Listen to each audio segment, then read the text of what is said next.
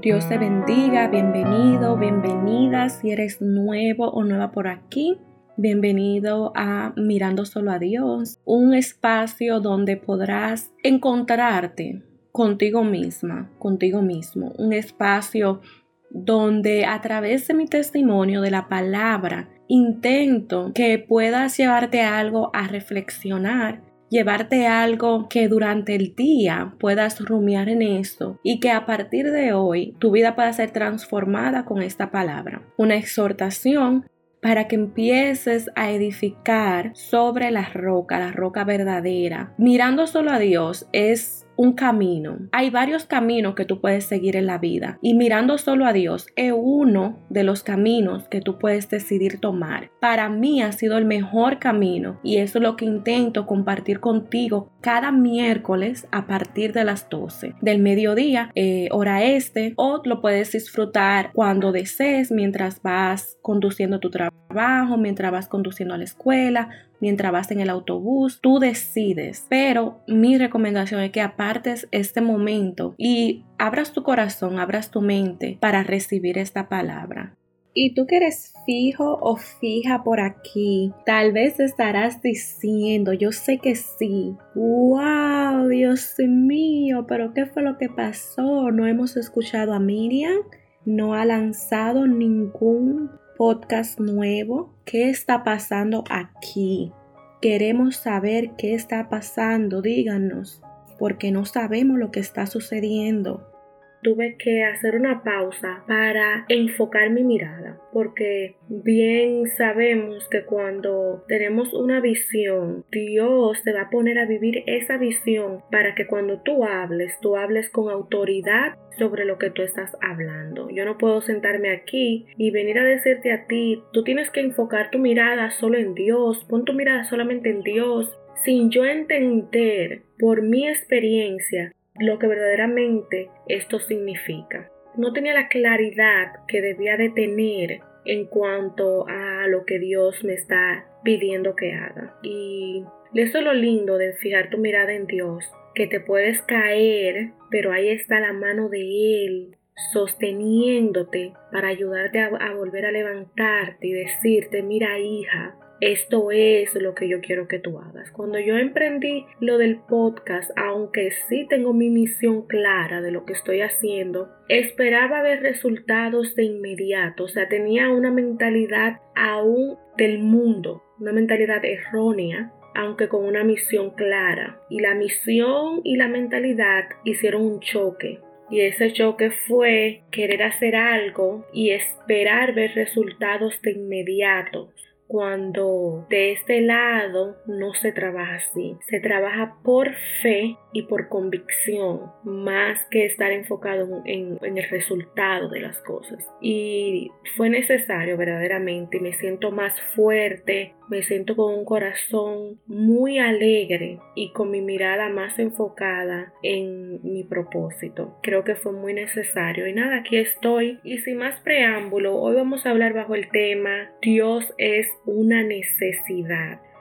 Mientras yo desarrollaba este tema, me quise remontar a los momentos al principio, o no al principio, más bien yo diría al clímax, al turning point de mi vida. ¿Cuándo fue que Miriam decidió fijar su mirada en Dios? ¿Qué fue lo que tuvo que pasar para que una niña, una joven, que no es que tenía desconocimiento, de quién era Dios, porque yo iba todos los domingos a la iglesia, recibía el mensaje, más bien no permitía que la palabra obrara en mí, no vivía conforme a lo que la palabra y requería de mí. Se puede decir que te estaba llevando una doble vida. Entonces, ¿qué fue lo que tuvo que pasar para que esa doble vida culminara y yo tomara una decisión radical de qué era lo que yo quería perseguir verdaderamente en mi vida, si a Dios o a Satanás, porque lo que conocemos en la palabra sabemos que Dios vomitará de su boca a los que son tibios, que Él prefiere que tú seas frío, te definas, yo soy frío, o te definas como caliente. Mas cuando estás en el vaivén y no eres ni frío ni caliente, más cuando eres tibio, Él dice que te vomitará de su boca. Entonces yo pensaba, Dios mío, ¿qué fue lo que tuvo que pasar para que yo dijera, tú sabes que no quiero ser tibia, quiero ser caliente? Y pensando, llegué a la conclusión que tuve que pasar vergüenza, tuve que chocarme con mi realidad, tuve que sufrir, tuve que sentir mucho dolor en mi corazón, tuve que incluso desear no existir más. Y yo pensaba, y wow, Dios mío, en esa situación que yo estaba, muchas personas hoy en día están. ¿Por qué es que el ser humano tiene que esperar, tropezarse, estrellarse con una pared? ¿Por qué el ser humano es tan terco como el pueblo de Israel de dura cerviz? ¿Por qué no podemos entender cuando nos hablan y nos aconsejan? Pero lo que pasa es que en esa terquedad y en esa, en esa soberbia, nosotros no vemos más allá no creemos sabio nuestra propia opinión. Y tiene que ser el dolor que llegue a nuestra vida y toque a nuestra puerta. Porque ahí cuando estamos en el piso donde no podemos más, reconocemos que necesitamos al Señor y le decimos, Señor, Señor, te necesito.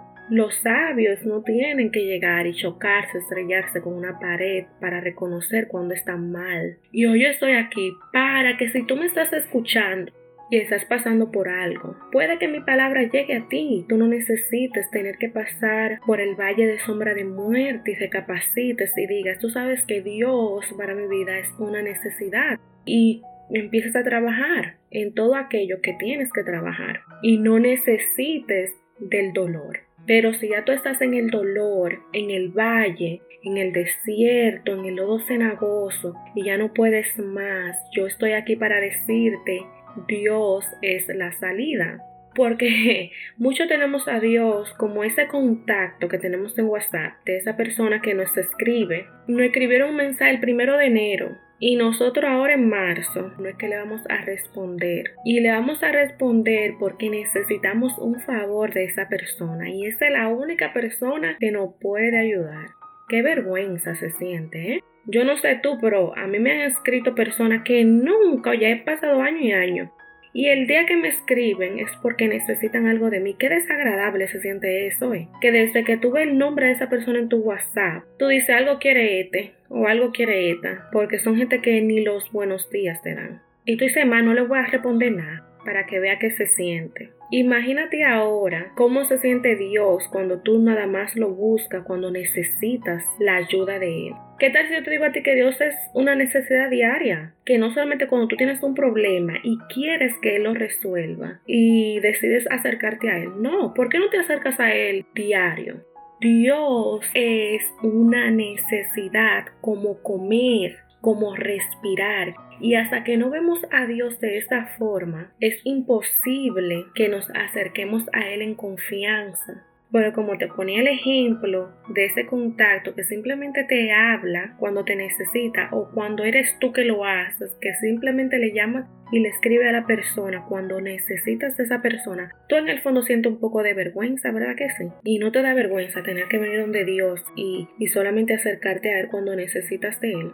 Se vive bien cuando tenemos a Dios como una necesidad. ¿Tú sabes por qué? Porque entonces a partir de ahí tú empiezas a priorizarlo a Él y lo tienes como número uno en tu vida. Y no es un cliché más, porque eso, esto es bien cliché. Dios es primero, pero tú entiendes lo que es Dios es primero. Es que tú pongas todos tus planes en sus manos. Es que tú saques el tiempo para hablar con Él diariamente. Es que tú no tomes decisiones a la ligera sin consultarle a Él y verificar si eso que tú quieres hacer está conforme, está alineado al propósito de Dios en tu vida. Vuelvo y te repito, Dios es una necesidad, no una opción. ¿Han escuchado el refrán que dice, el que tiene sed busca el agua? La sed es una necesidad. Como tú tienes esa necesidad de beber agua, tú te vas a mover a donde sea, vas a hacer lo que seas, el esfuerzo, no escatimarás ningún esfuerzo, no escatimarás tiempo, energía. ¿Por qué? Porque tú quieres llegar donde hay agua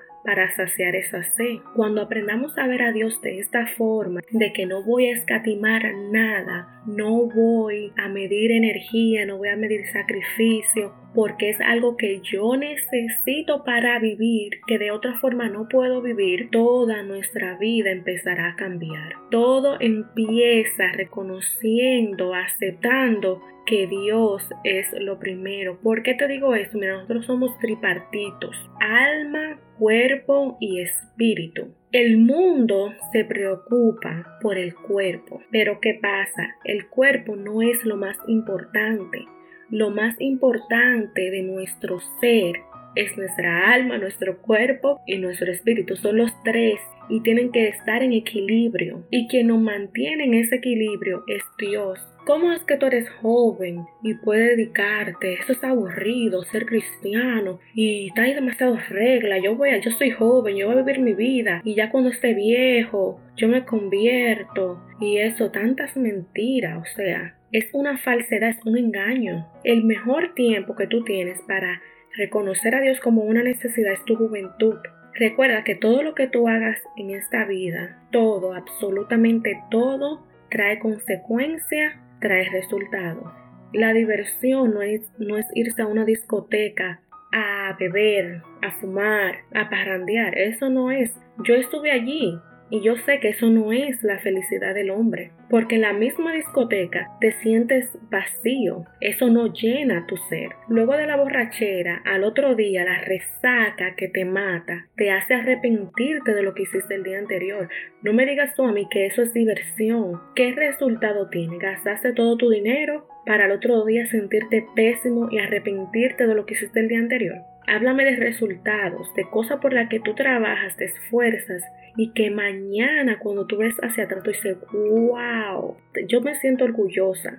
Mira los frutos hoy de lo que yo hice ayer, del sacrificio, de todo lo que pasé. Pero todo esto lo podemos lograr cuando tenemos a Dios como prioridad, porque Dios es que nos va a ir revelando para qué estamos aquí, cuál es nuestro propósito de vida. Él dice, te haré entender, te enseñaré el camino por donde debes andar. Sobre ti fijaré mis ojos. ¿Cómo tú vas a entender lo que no entiendes? ¿Cómo podrás saber el camino en que debes andar si no tienes a Dios como prioridad? Yo hoy quiero que te quedes con esto y que analices cuáles son mis necesidades y qué estoy haciendo para suplir estas necesidades. Dios te bendiga.